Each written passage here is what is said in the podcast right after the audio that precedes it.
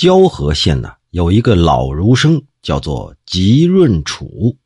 雍正十三年参加乡试，一天晚上，他走到石门桥投宿，这客店里的房子都住满了，只有一间小屋子，而且这窗户就紧挨着马槽。您各位要是去过动物园就知道了，这马槽的边上它味儿啊，所以没人愿意住，他也就只好将就着住了进去。到了夜里啊。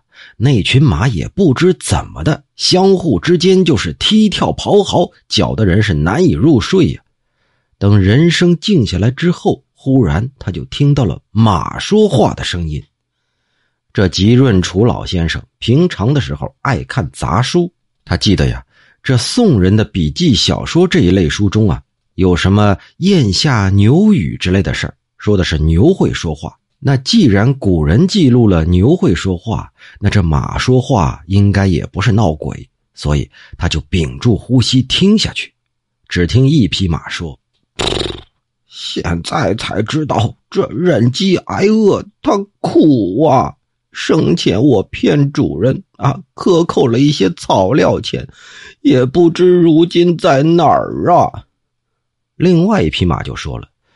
我们这一类多半都是由养马的人脱胎转生的，死了才明白，这活着的时候啊，是一点都不知道啊，实在是令人叹息哟。